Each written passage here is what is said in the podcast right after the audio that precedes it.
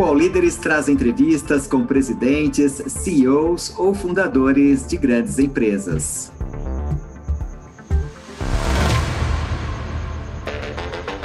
Patrocínio Amazon. Vem ser um vendedor parceiro Amazon. Seu negócio voa. Samsung. Saia da mesmice com nosso dobrável Galaxy Z Fold 4 5G. Olá, sejam bem-vindos a mais um UOL Líderes. Eu sou Mariana Desidério, repórter do UOL. E o nosso convidado hoje é Eduardo Gestas, CEO da Atlântica Hospitality International, uma empresa de hotelaria com sede em São Paulo que administra mais de 170 empreendimentos. Eduardo, é, vocês são uma das maiores empresas de hotelaria do país, né? E a gente sabe que o setor hoteleiro passou por um período difícil aí na pandemia. Quero entender contigo é, como que está a situação do setor hoje e como que, como que vocês estão na Atlântica. É um bom ponto. Assim, foram dois anos de pandemia que impactaram intensamente o setor, a gente, evidentemente, nós sofremos muito nos dois anos, tanto em 2020 como em 2021. O ano 2022, eu posso dizer que ele está caracterizado pela, pela consolidação da retomada. Né? A gente esperava esse ano ah, já fechar o ano em receita nos mesmos patamares do que foi a pré-pandemia, o primeiro ano de 2019. E, para nossa surpresa e enfim, nós vamos fechar o ano com um crescimento relativo a 2019 na ordem de 48%. Então, é, o ano começou com uma certa dificuldade ainda, né? Porque veio a Omicron, que ainda era uma dúvida, mas eu diria que a partir do segundo trimestre houve uma aceleração muito acentuada das taxas de ocupação e, mais importante ainda, houve uma recuperação dos níveis de preço que fizeram com que a gente tivesse esse desempenho e a gente vai fechar o ano como eu falei, já em patamares bem melhores do que foi o ano pré-pandemia. Legal. É, em termos de faturamento, é, quanto vocês imaginam que vão faturar em 2022 e, e qual faz uma comparação assim para mim em relação a 2021? Perfeito. A gente a gente espera fechar o ano com mais ou menos entre 1.75 e 1.8 bilhão de reais, que é um número bem acima do que foi o orçado, é um número 30 cerca de de 35% acima do orçado, ele é 110% acima do que foi 2021, mas como eu falei, a gente não gosta de usar o ano de 2021 como uma referência de comparação, porque foi um ano muito impactado pela pior fase da pandemia. Então a, a grande referência nossa é comparar esse 1.8, 1.7,5 com 2019, que é um crescimento perto de 48% em relação a 2019. Legal. E para 2023? Então, 2023, acho que a, a, melhor notícia que a gente tem é que é, é, é olhando, a gente está olhando a tendência, né? Não só o ano está terminando bem, como a gente está entrando com uma aceleração e com uma tendência continuamente positiva para o ano que vem. A gente espera que os níveis de ocupação eles não vão aumentar mais muito. Nós já estamos batendo aí num patamar da, de uma ocupação entre 60% e 65%, que é o nível histórico do setor, mas a gente espera que ainda haja um incremento de, de, de preço de, de, de área média na ordem de 15%, de 12% a 16%. E além disso, a gente tem um crescimento de volumetria. Né? A gente cresceu muito o número de quartos. A gente tem hoje um volume de quartos 20% maior do que foi o ano de 2019. Então, a, gente, a gente aproveitou a pandemia também para crescer. Então a gente espera fazer um ano de 2023 a fazer um, um, uma, uma receita na ordem de 2,3 bilhões de reais o que é muito bom. É, e, e, mais importante é você voltar a operar, né? os hotéis, a gente entende que os hotéis vão voltar a operar em média com lucro bruto operacional na casa de 40%. O que é importantíssimo porque os hotéis ainda estão fazendo a recomposição de caixa, né, que foi é, que sofreu tanto nos dois anos de pandemia. Legal. E os hotéis de vocês são bastante usados em viagens de negócios, né? É, e essas viagens elas diminuíram, diminuíram bastante com a pandemia e mesmo no pós-pandemia, né? A gente teve aí até o, acho que não sei, não me lembro exatamente quando o Bill Gates chegou a dizer que essas viagens iam diminuir pela metade. Eu quero entender com você se essas viagens elas é, estão voltando, vão voltar, é, vai, é, vai ter uma, uma, uma demanda menor. Perfeito. Olha, Mariana, é engraçado que o que mais aconteceu no, durante a pandemia foi profetização, né? o que se falava que o mundo ia se transformar. Ah, evidentemente, ah, o setor que mais demorou para retomar né, para a gente foram as viagens de negócio. o segmento de lazer, que para a gente hoje é uma realidade, né? a gente aproveitou também para crescer e ter relevância no segmento de lazer. Esse segmento ele, ele, ele retomou, ele começou a retomar há mais de um ano e meio atrás. Uh, e o segmento, de, o segmento corporativo ele, ele, ele demorou um pouco mais. É, eu diria que tem três tipos de viagem. Né? Tem, tem uma, uma, um tipo de viagem a negócios que é uma viagem inevitável, que são as viagens de profissionais que fazem auditoria, fiscalização, essas nunca pararam.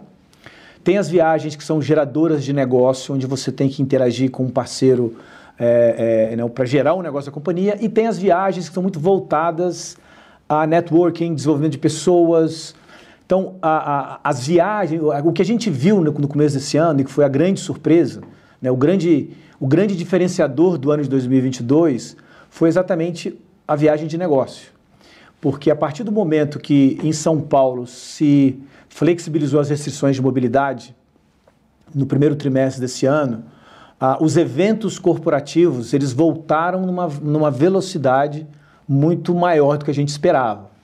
Então, assim, existe uma vontade, parece que existe uma necessidade que foi durante muito tempo contida e agora as empresas estão realmente é, muito voltadas a retomar os seus eventos corporativos Evidentemente, as viagens de negócio, as viagens que são geradoras de negócio, voltaram a todo vapor.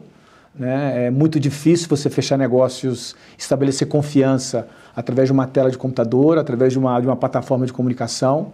Então, o que mais sofreu são as viagens de curta duração, de bate e volta, né, que a gente diz, e essas viagens elas não, não impactam o nosso setor, porque a gente vende pernoite. Né? Então, eu diria que o segmento corporativo foi o grande recuperador do ano, principalmente no mercado de São Paulo, que é um mercado né, totalmente vocacionado para esse segmento. E o que, tá mais, o que mais demorou a voltar, mas que começa a voltar com certa agressividade, são as viagens internacionais. Que as empresas internacionais elas adotaram protocolos sanitários bastante rígidos, né, e agora a gente começa a ver o viajante de negócio internacional voltar a visitar São Paulo.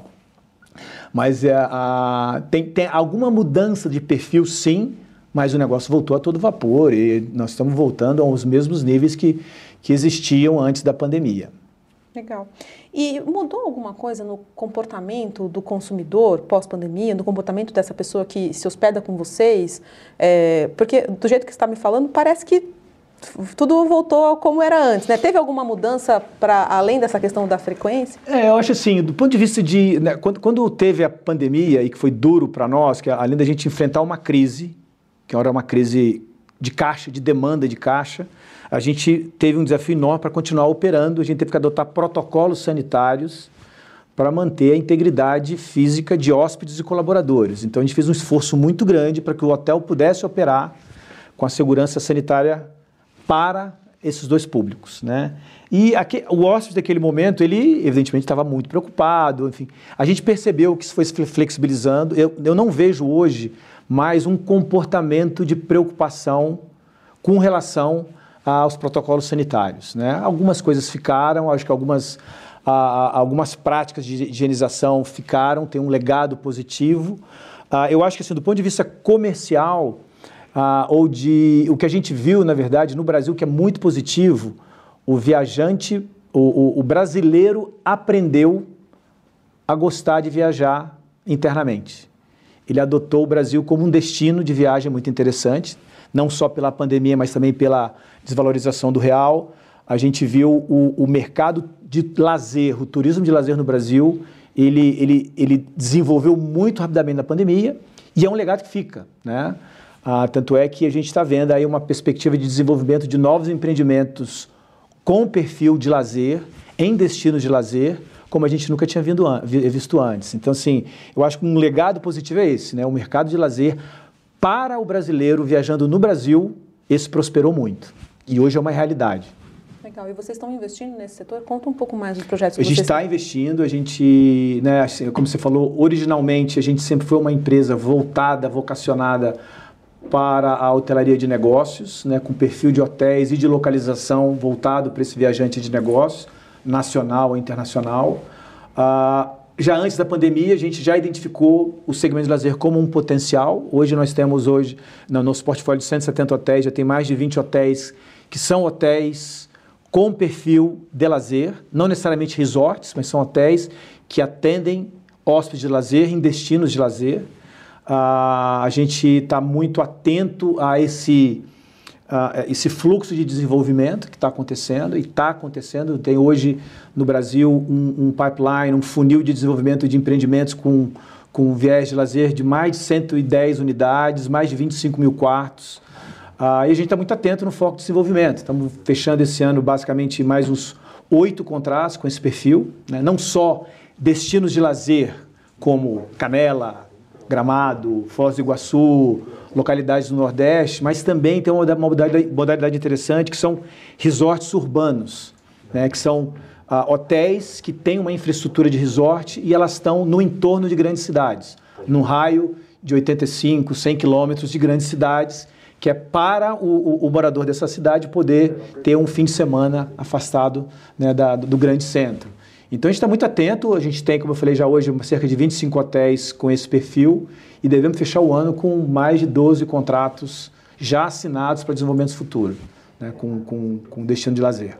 Então, o futuro do, do lazer passa por é, resort, sei lá, na Grande São Paulo, por exemplo. Sim, São Paulo, por exemplo. Nós temos um resort aqui perto do, né, na região de de onde tem o Hopi Hari, tá, você está ali perto, entre Campinas e São Paulo. Uhum. É um resort, como um resort no Nordeste, que ele, é, ele, tem uma, uma, ele tem sua área de lazer, ele é autocontido, ele, é um, né, ele, ele, oferece uma experiência de lazer autocontido no final de semana, e o grande a, a hóspede, né, a grande massa consumidora desse resort, são moradores da cidade de São Paulo.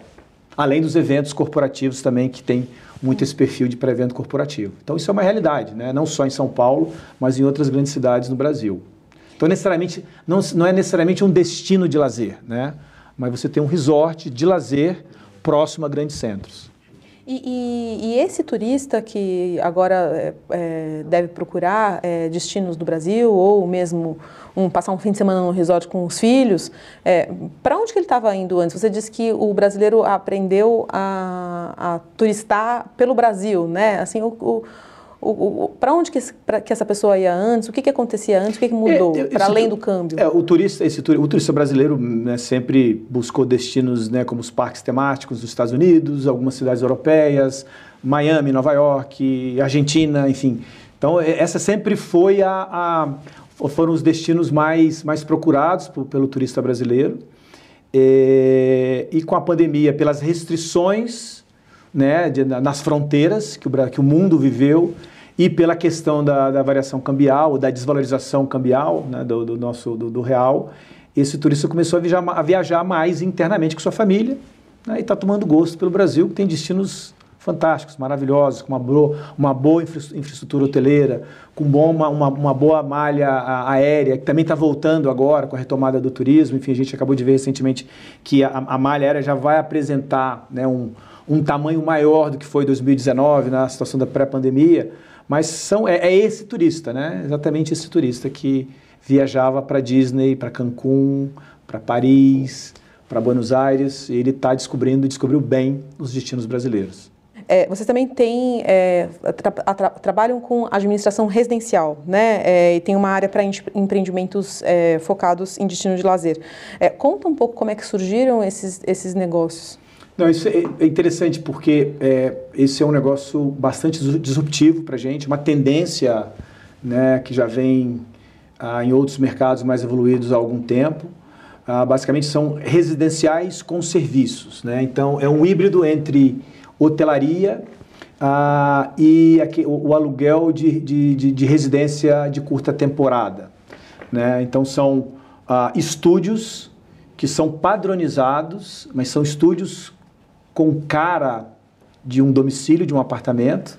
Eles têm o padrão de hotelaria, eles têm ah, e eles são plugados e comercializados pela nossa plataforma. Né? Então, o hóspede ele opta em ter uma experiência de hospitalidade de hospedagem no estúdio, com uma jornada desde a sua pesquisa de preço, compra, check-in, check-out ah, e requisição de serviços toda digitalizada no app ah, mas ele está tendo uma experiência onde ele está se hospedando com muita autonomia num residencial, onde ele escolhe os serviços que ele, que ele quer ter sob demanda através de um aplicativo.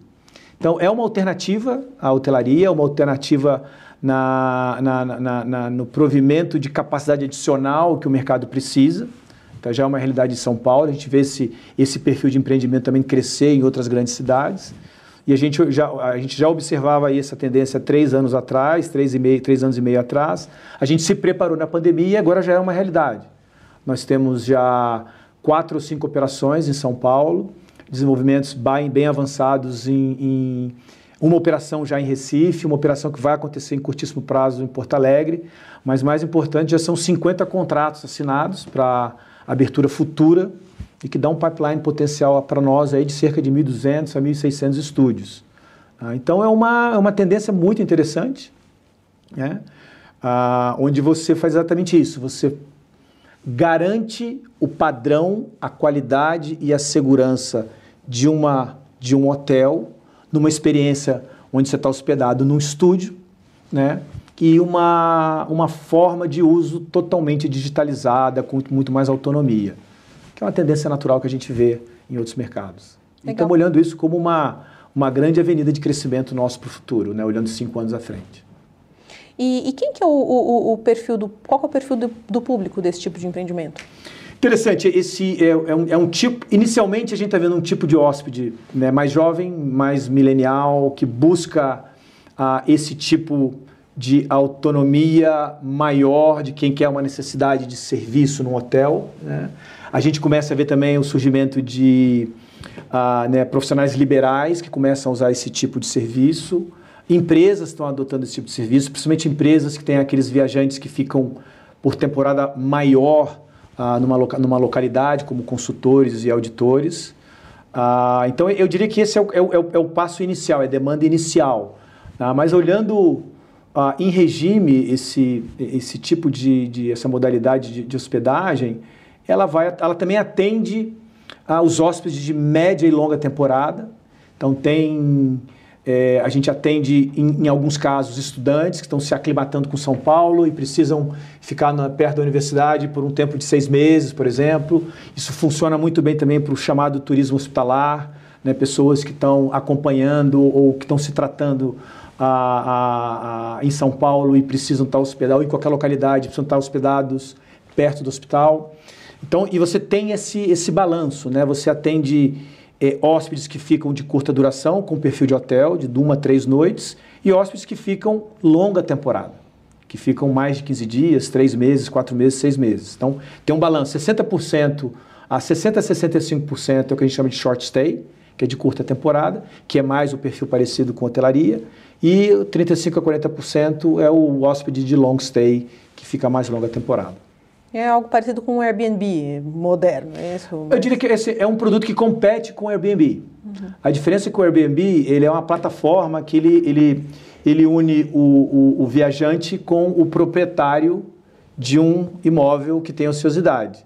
Né? Nós fazemos um trabalho um pouco mais completo. A gente tem, a gente oferece primeiro para o dono do, do empreendimento, para o dono do, do estúdio, a gente faz a gestão inteira daquela, daquele empreendimento, né? desde a da, na, da, da, da, montagem do, do, do, do, estúdio, manutenção, a gente faz toda a operação, toda a limpeza, a gente cuida da precificação desse empreendimento, a gente trata esse empreendimento como uma empresa individual, você, recebe, você como proprietário do imóvel, você recebe um, um DRE, um PNL, que diz qual o resultado desse empreendimento.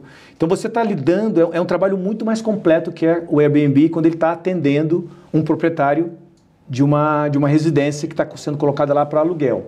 E para o hóspede, a grande diferença é que é uma experiência bastante. É, a, com muita segurança de padrão de qualidade. Ele sabe o que ele vai encontrar, ele tem um padrão de hotelaria, e diferente de uma hospedagem no imóvel da, do Airbnb, você tem a opção de serviços que você a, pede sob demanda serviços de limpeza, serviço de alimentação, serviço de manutenção, que isso você não tem no Airbnb. Então, por isso que eu falei, é um híbrido né, entre as duas coisas, entre o Airbnb e a, a hotelaria tradicional.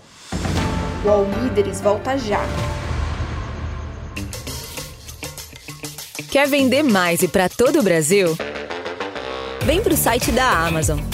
Além de vender para mais gente, você recebe a ajuda das nossas ferramentas Empresas de todos os tamanhos e todos os tipos já estão aqui. Vem ser um vendedor parceiro Amazon. Seu negócio voa. Eu sei que sua rotina está cada vez mais multitarefas. E se a nossa vida mudou tanto, por que o smartphone continua o mesmo? Saia da mesmice com o Galaxy Z Fold 4 5G, novo dobrável da Samsung. Dobrado cabe no bolso, aberto tem tela gigante para você ver conteúdos ou acompanhar suas ações. Ele ainda se dobra no formato perfeito para fazer videochamadas e tem função multijanelas. Veja a vida pelo melhor ângulo e conheça o Galaxy Z Fold 4 5G em samsung.com.br. E eu imagino que é, toda essa, essa frente de negócio, ela também é, exige um investimento importante em tecnologia, né? Quero entender um pouco mais é, qual que é, quais são os investimentos que vocês têm em tecnologia, como que vocês têm inserido tecnologia tanto nesse negócio quanto no negócio de hotelaria mesmo para melhorar o serviço.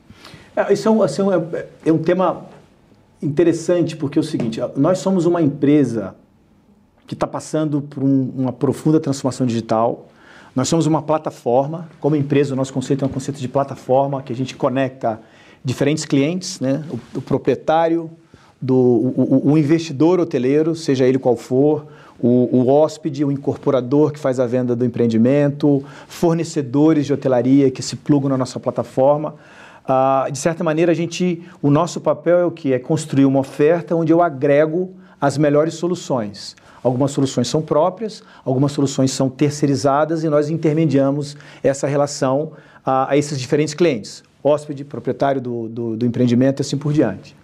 A grande diferença nessa transformação digital, quando a gente vai para esse produto do residencial com serviços, é que é uma plataforma ainda mais desintermediada e muito digitalizada. Como eu falei, a experiência do hóspede ela é totalmente digitalizada. Né? A, a jornada do hóspede é totalmente digitalizada. Então, o que a gente está fazendo de investimento, a gente trabalha com um ecossistema com muitos parceiros. Tá? A, a nossa solução de tecnologia, a gente é como se a gente fosse uma, uma, uma, um, um, uma, uma, uma integradora gigante, né? onde a gente integra, integra e monta um sistema é, agnóstico, de com muita facilidade de integração. Então, a gente tem um, um, uma, um roadmap de desenvolvimento né? muito focado nesse produto disruptivo, nos próximos cinco anos, que deve chegar na casa dos 12 a 15 milhões de reais. Mas, além disso, como a gente trabalha com muitos parceiros, né, eu acho que também é, é, é, muito desenvolvimento é feito em parceria, que não envolve investimento, mas sim agregação de novos parceiros e mais valor na plataforma.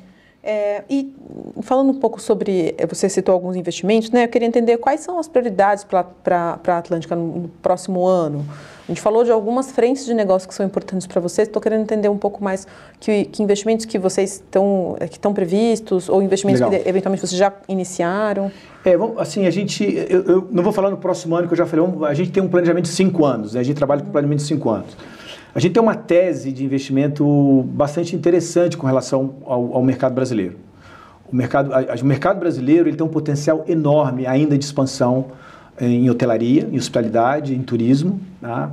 E a gente entende que essa expansão ela, ela acontece em três, em três vertentes. Né? Primeiro que o, o, o Brasil ainda tem uma oferta de unidades de, de, de, de apartamentos de hotelaria de hospitalidade muito baixa quando você faz um cálculo de unidade, de número de quartos dividido, dividido por, por habitante, a gente tem um índice menor que da Argentina, um dos menores índices da América Latina. Então a gente entende que há, há sim um potencial enorme de novos lançamentos é, para os próximos anos, de aumento de oferta de quartos, com diferenças regionais, obviamente. Ah, e olhando também já o mercado existente, o mercado brasileiro, 40 60% desse mercado, ele é hoje ele é atendido por hotéis independentes. Ah, esses hotéis independentes eles têm uma certa dificuldade com relação a padrão, com acesso à distribuição ah, mais eficiente, mais barata, ter acesso a insumos e tecnologia. Então a gente vê um potencial muito grande de conversão de hotéis independentes para que operem sob nossa administração ou sob no, nossos contratos de franquia. E esses 40% de, de, né, de oferta de quartos que está na mão de, de empresas de rede como nós, empresas embandeiradas, ainda é um mercado muito fragmentado. Né? Se juntar por exemplo, os três primeiros desses 40%, nós, mas os outros dois, nós estamos falando de quase que 50%, a, a, só 50% dessa, de, de, desse, dessa oferta. Tem muito, é um mercado de muita fragmentação, com muito potencial de consolidação, via aquisição, via alianças estratégicas, e a gente está muito ativo, a gente é uma empresa consolidadora, é um, um, uma, uma, das formas nossa de crescer nos últimos três anos foi, foi exatamente através dessas né, de três alianças estratégicas e aquisições. Então essa é a nossa atuação nesses 40% embandeirados, que são muito fragmentados. A atuação no, no mercado de hotelaria independente é através de, de, de, de, contratos de franquia. E os novos lançamentos, é como eu te falei, a gente está apostando muito, além da hotelaria tradicional, nesses novos veículos de funding que a gente está vendo para a hotelaria, que é, além do, dos residenciais, que é essa nova modalidade, é a nova modalidade também da multipropriedade, né, do, do, do fracionado, que é uma forma também que a gente está vendo que é uma forma de financiar a expansão, principalmente de empreendimentos com perfil de lazer em destinos de lazer. Então a gente atua nessas, nessas, em todas essas frentes. Queremos chegar nos próximos cinco anos numa faixa de estar tá acima de 310, 315 hotéis, né, com faturamento aí perto da casa de 4 bilhões, trabalhando nas três frentes. Então esse é o nosso, o nosso desafio e o nosso plano de longo prazo, de médio e longo prazo. E com esse planejamento de crescimento, vocês consideram abrir capital? Então, a gente é uma empresa né, de fundo, nós somos uh, os dois acionistas da. Temos dois acionistas que são dois fundos de private equity americanos, uhum. mas são fundos né, familiares, não são fundos de cotistas, então é a, a, relação é uma relação de muita. Não é uma relação de muita paciência, o importante é a gente uh, gerar resultado, gerar dividendos, gerar caixa, poder expandir, poder aumentar valor. Ah, essa decisão do que vai acontecer é uma decisão que passa pelo acionista, mas a, o IPO, a abertura de capital, certamente é uma possibilidade, né? Ah, com algumas premissas, mas pode ser um caminho, sim, ah, natural nosso no médio prazo. E você citou que o Brasil é um, um país ainda com bastante oportunidade nesse setor, né?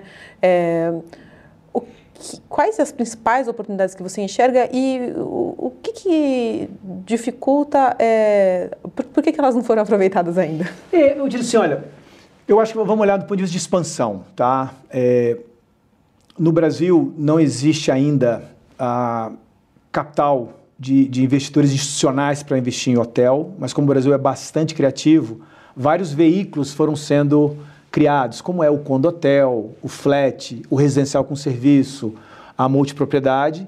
Então, de certa forma, é, assim, financiar hotel é sempre uma questão difícil no, no, no, nosso, no nosso país, mas isso, de certa maneira, está acontecendo. Uh, o Brasil, como destino de turismo para o mercado internacional, tem algumas, algumas questões estruturais de difícil solução. A primeira delas é que a gente é longe de tudo. Né? O Brasil, aqui no hemisfério sul, quando ele vai, né, quando a gente olha a demanda do mercado norte-americano, ele tem ainda toda a América Central que está ali do lado, ele tem um México, América Central, então a gente é um destino longe para o americano, a gente é um destino longe para o europeu, que também tem uma oferta muito competitiva né, de destinos de lazer ali perto. Então a gente tem um desafio grande de atrair esse, esse viajante internacional, esse, é, esse turista internacional o Brasil ainda enfrenta problemas estruturais. A gente tem problema de malha aérea, a gente tem problema ou tem questões voltadas a, a, ao perfil a, de uma população que tem ainda uma baixa qualificação para atender uma, um viajante internacional. O Brasil carrega um problema de imagem, de, né, de problemas de violência que espanta o, o, o, turista internacional. A questão de saneamento é importante, não se desenvolve hotelaria sem saneamento, então a gente vê o novo marco regulatório do saneamento como uma coisa interessante. Então é uma combinação de fatores. Isso não quer dizer que a gente não possa fazer muita coisa. Então, ah, eu acho que uma delas é essa. A questão, acho que eu vejo uma grande oportunidade, além da volta do turismo internacional, ah, é, de, de, o corporativo, o, a viagem corporativa no Brasil é pujante, ela acontece. E o turismo de lazer, a gente tem que estar muito focado em trabalhar para a população brasileira, que é um mercado enorme, né? e as regiões, os países ah, que estão aqui perto da gente. Né? Não adianta a gente. É difícil, tem, acho que tem, tem questões que podem ser endereçadas, mas eu vejo uma oportunidade, como já está acontecendo, né, de ter esse dinamismo e a gente conseguir a retomar o crescimento do turismo brasileiro, que tem um potencial enorme. Né? O país que nós somos, com, com, esse tamanho, com o tamanho do litoral, com o clima que tem, com a diversidade de biomas que nós temos, com, essa, com o folclore, com a cultura, com a gastronomia, o potencial brasileiro é muito grande, muito diverso, enfim. Então, é um, né, acho, que, acho que essa é a grande aposta, mas eu diria que no lazer a gente deveria priorizar exatamente o turista brasileiro, que tem muito potencial, né, e os países do entorno. E para é, privilegiar o, o, turista brasileiro, é, co, como incentivar mais esse, esse turismo? Olha, eu acho que assim, como incentivar, eu diria que a primeira coisa importante é essa, né? Ele, ele, ele, ele, ele descobriu, esse turismo está descobrindo o Brasil, uhum. uh, tem que ter malha aérea, tem que ter base de infraestrutura de hotéis, então a gente tem um desenvolvimento que está acontecendo, e divulgação, né? Assim, e aí é um, é um, eu acho que é um caminho natural de economia de mercado que é, o Brasil passa a ser competitivo em oferta de opções de lazer para esse consumidor de lazer brasileiro. Isso no segmento de lazer. O segmento corporativo é o segmento corporativo ele está muito ligado com a atividade econômica de um país. Quanto mais a economia está se desenvolvendo, quanto mais negócios está acontecendo, quanto mais o PIB cresce, mais negócios estão acontecendo e mais viagens corporativas acontecem. Então é o grande indutor, né? A economia é o grande indutor do, do turismo de negócios. É, uma pergunta que a gente sempre faz é, é, para os nossos entrevistados aqui é, é pedir para você indicar três propostas é, que você acha que são importantes para o Brasil melhorar. Ó, vamos lá. É, eu acho que sim, importante, né? A coisa mais importante para o momento que a gente está vivendo, a gente precisa despolarizar o país, né? Voltar a ter uma, uma discussão entre entre autoridades, governo e sociedade civil organizada ah, na, na, direção de criar um, uma proposta, um projeto de país, né, com uma definição clara de qual é o papel do Estado, que é um Estado mais moderno, que atenda melhor a sua população, principalmente nas, nas questões de educação, saúde e segurança. Ah, eu acho que é fundamental ah, também a gente, que a gente continue na direção de fortalecer as instituições democráticas do Brasil. O Brasil é um país grande, o Brasil, o Brasil é um mercado pujante, interessante, é um dos maiores mercados emergentes do mundo, que isso por si só já o torna atraente, e ele tem duas vantagens. O Brasil é um, é um país que tem, uh, não tem riscos geopolíticos, e o Brasil tem uma, uma, uma democracia sólida e forte. Isso tem que ser preservado, porque isso atrai investimento, isso atrai capital internacional. Uh, eu, do ponto de vista da, da, da, economia, eu acho importante que, né, que a gente tenha uma, uma sempre constante responsabilidade fiscal, que a gente ancore bem o país fiscalmente. A gente está entrando num momento difícil da economia mundial, então isso torna uh, essa preocupação ainda mais importante. Uh, acho que, e por, e por, último, e não menos importante, a gente tem que dar né, é, tem que dar muito foco e muita celeridade às reformas estruturantes que esse país tanto, tanto precisa. Né? Não só nós caminhamos muito bem com a reforma da Previdência, com a reforma trabalhista, mas tem questões que precisam ser endereçadas, como a reforma tributária, que tem um impacto também muito importante, potencial de destravar o crescimento né, das cadeias de valor, ter um sistema tributário mais simples, mais justo, progressivo, mas que dê mais estímulo às cadeias de produção e que atraia mais capital. E outras reformas, como a reforma do governo, que está linkada ao que eu falei inicialmente com o papel né, ainda na definição com o papel do Estado. Então, acho que essa é uma agenda, né, eu sei que é, uma, é um grande resumo, mas é uma agenda que eu gostaria de ver para o nosso país. Legal. Você citou a reforma tributária, né? É... E é, dentre as propostas que existem hoje para a reforma tributária, é, o setor de serviços seria mais tributado do que ele é hoje, né? A indústria seria um pouco menos tributada, o setor de serviços seria mais tributado. E aí, é, os segmentos que seriam mais afetados é, por essa mudança são serviços direto ao consumidor, no caso, hotelaria. Isso. É, como que você vê isso? Você vê que é, é um, um, um, sacrifício necessário que o setor precisa fazer para o país, pro, pelo bem do país? Como que você vê essa possibilidade de, de maior tributação? Eu acho assim, eu, eu, eu pessoalmente vejo a, a necessidade da, da, reforma tributária, ela tem, ela tem que endereçar três pontos. Ela tem que simplificar o sistema, a gente tem um sistema complicado, uh, ineficiente, uh, e que gera mais problema né, é, e, e, espanta muito, muito investimento. A gente tem um sistema injusto, ele tem que ser de fato progressivo, né, tributar, uh, tributar uh, progressivamente quem tem mais potencial de pagamento. E, ela tem, e ela, ele é um sistema hoje também que ele precisa estimular mais a evolução das cadeias de produção. Então, o que está sendo discutido de reforma tributária, e hoje a gente vê a reforma tributária que se fala, é, eu diria que a preocupação tem sido muito mais, muito mais do que uma reforma, se fala muito em ações isoladas que visam aumentar a arrecadação do Estado. Não é de fato uma reforma tributária. Existe-se uma proposta que causa essa, essa adaptação. Eu entendo que eh, deva haver uma, uma, uma adequação do tributo para a, o setor de produção industrial, mas o setor de serviços não pode ser ah, o setor que tenha que, que, que, né, que, que, que, que pague essa compensação. Eu acho que tem uma premissa a ser levantada que é a capacidade mais tributação isso, vai, isso é repassado para o consumidor final. Uhum. E isso acontecendo, você pode impactar a, o crescimento do consumo e, e não permitir o crescimento de toda a cadeia. Como eu falei, a cadeia de serviços hoje é mais de 70% da economia brasileira. Então, tem questões genéricas e tem questões específicas e questões ainda muito mais específicas para o setor de hotelaria. Nós estamos muito atentos, a gente trata essa questão através da associação que nos representa, que é o FOB, né, para ter mais força setorial. Ah, mas eu acho que o importante é que a discussão está aberta, ah, né, vamos ver o que, o que, o que vai acontecer na, na, na, né, nesse sentido. E vai ser um processo negocial, mas certamente entendemos que nós, né, no setor de serviços e, e, e especificamente na cadeia de turismo, a gente espera uma, uma tributação mais eficiente. Mas é possível que ela seja maior para vocês. Ela tem que ser mais eficiente, ela tem que ser um indutor de desenvolvimento, não, e não um detrator de desenvolvimento. E na sua visão, o que, que as empresas elas podem fazer socialmente para o desenvolvimento do país?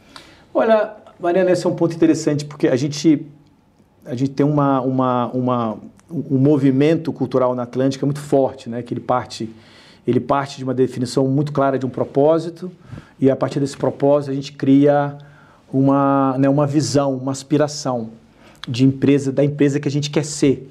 Ah, e a gente tem um conceito de uma empresa, de a gente ser uma empresa virtuosa.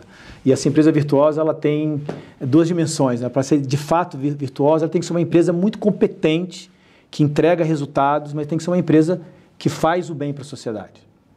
Né? Então a gente tem uma agenda de ESG ah, muito bem montada, muito bem dirigida, e eu diria que ela é muito pragmática, ela é muito focada em questões que nós podemos acionar, onde nós podemos fazer a diferença. Então a gente adota causas no SG, né, causas sociais, causas ambientais, onde nós podemos impactar. Então, por exemplo, o setor de hotelaria, ele por si só ele é um setor intensivo de mão de obra, a gente emprega muita gente e a gente contrata muita gente na base da pirâmide social. Então a gente tem um papel relevante em, em contratar, desenvolver e promover além de dignidade, promover mobilidade social. Você tem uma ideia, esse ano, uma empresa de 5 mil pessoas, nós contratamos esse ano mais de 1.300, 1.400 pessoas e nós promovemos internamente 400, mais de 450 pessoas. Então, assim, a gente, tem, a gente entende que a gente tem um papel social em desenvolver essas pessoas. Né?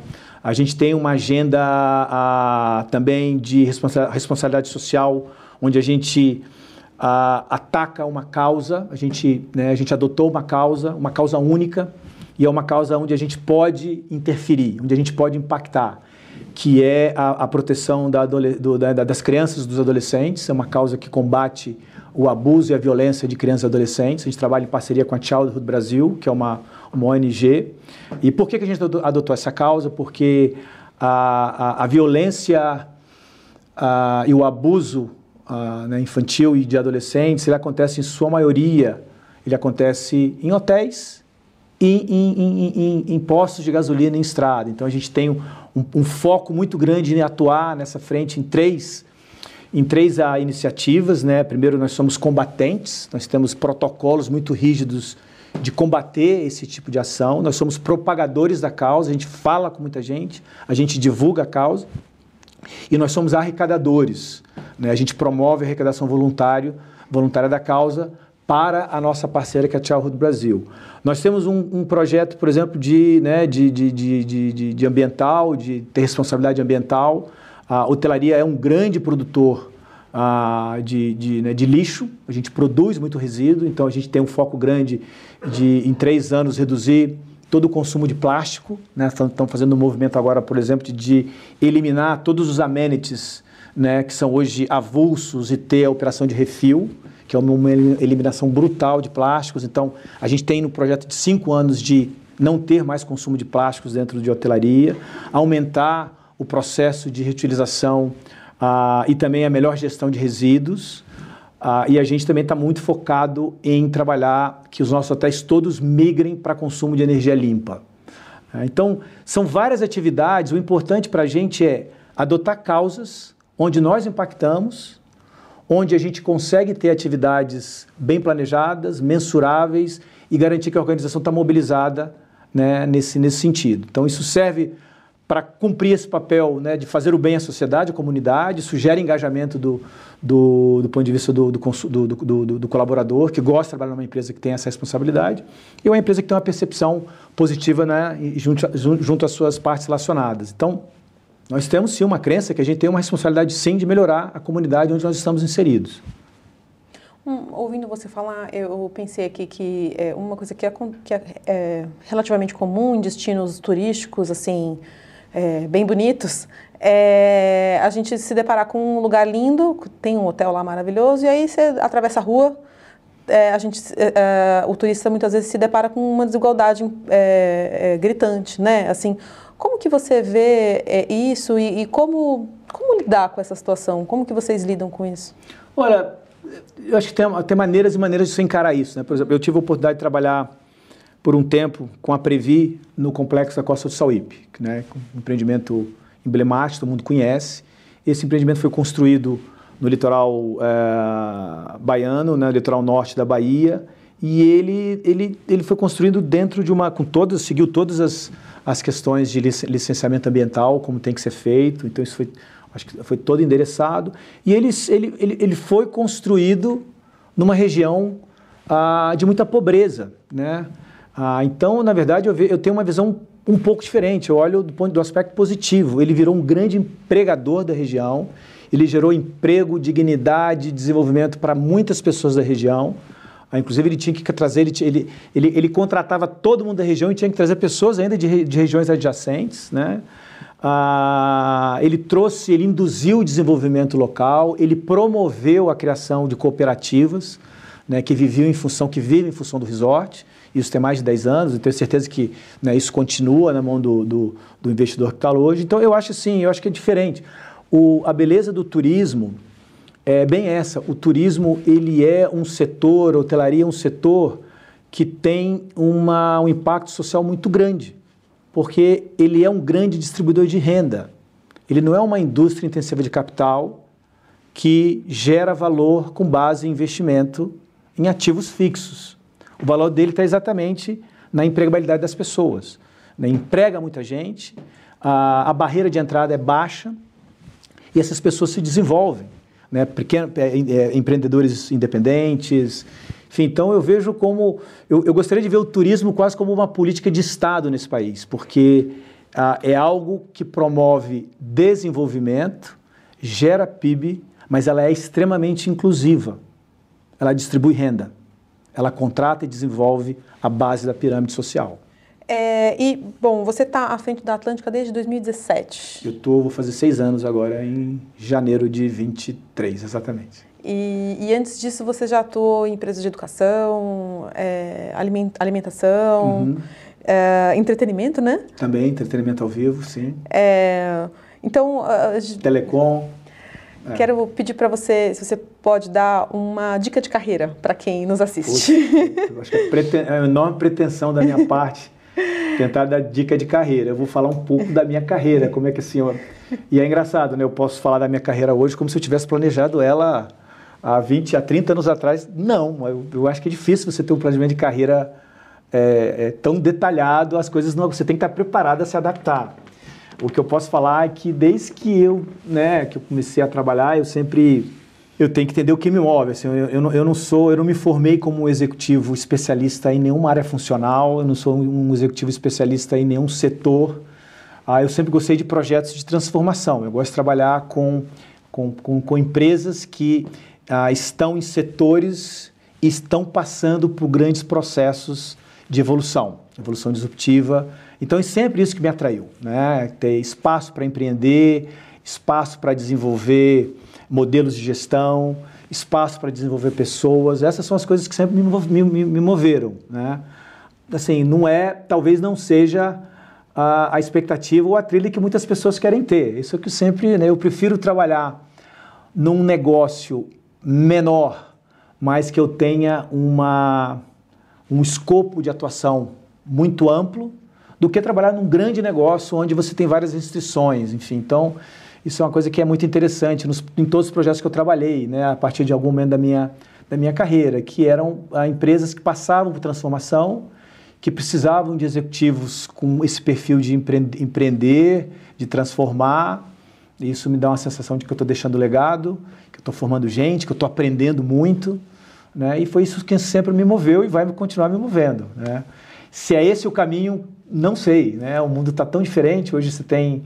Eu vejo muito interessante hoje, né, quando a gente fala com jovens que estão buscando uma colocação logo após a formação a gente vê uma, uma, um jovem hoje com uma, uma pegada empreendedora, com uma busca de propósito no que faz muito grande. Isso é muito bom, que junta as duas coisas, né? Eu quero empreender, eu quero construir, eu quero deixar legado, mas eu quero trabalhar em algo que tenha significado, algo impactante, não só para mim, mas para a sociedade. Eu vejo com muito bons olhos essa geração que está chegando. Legal. Muito positivo.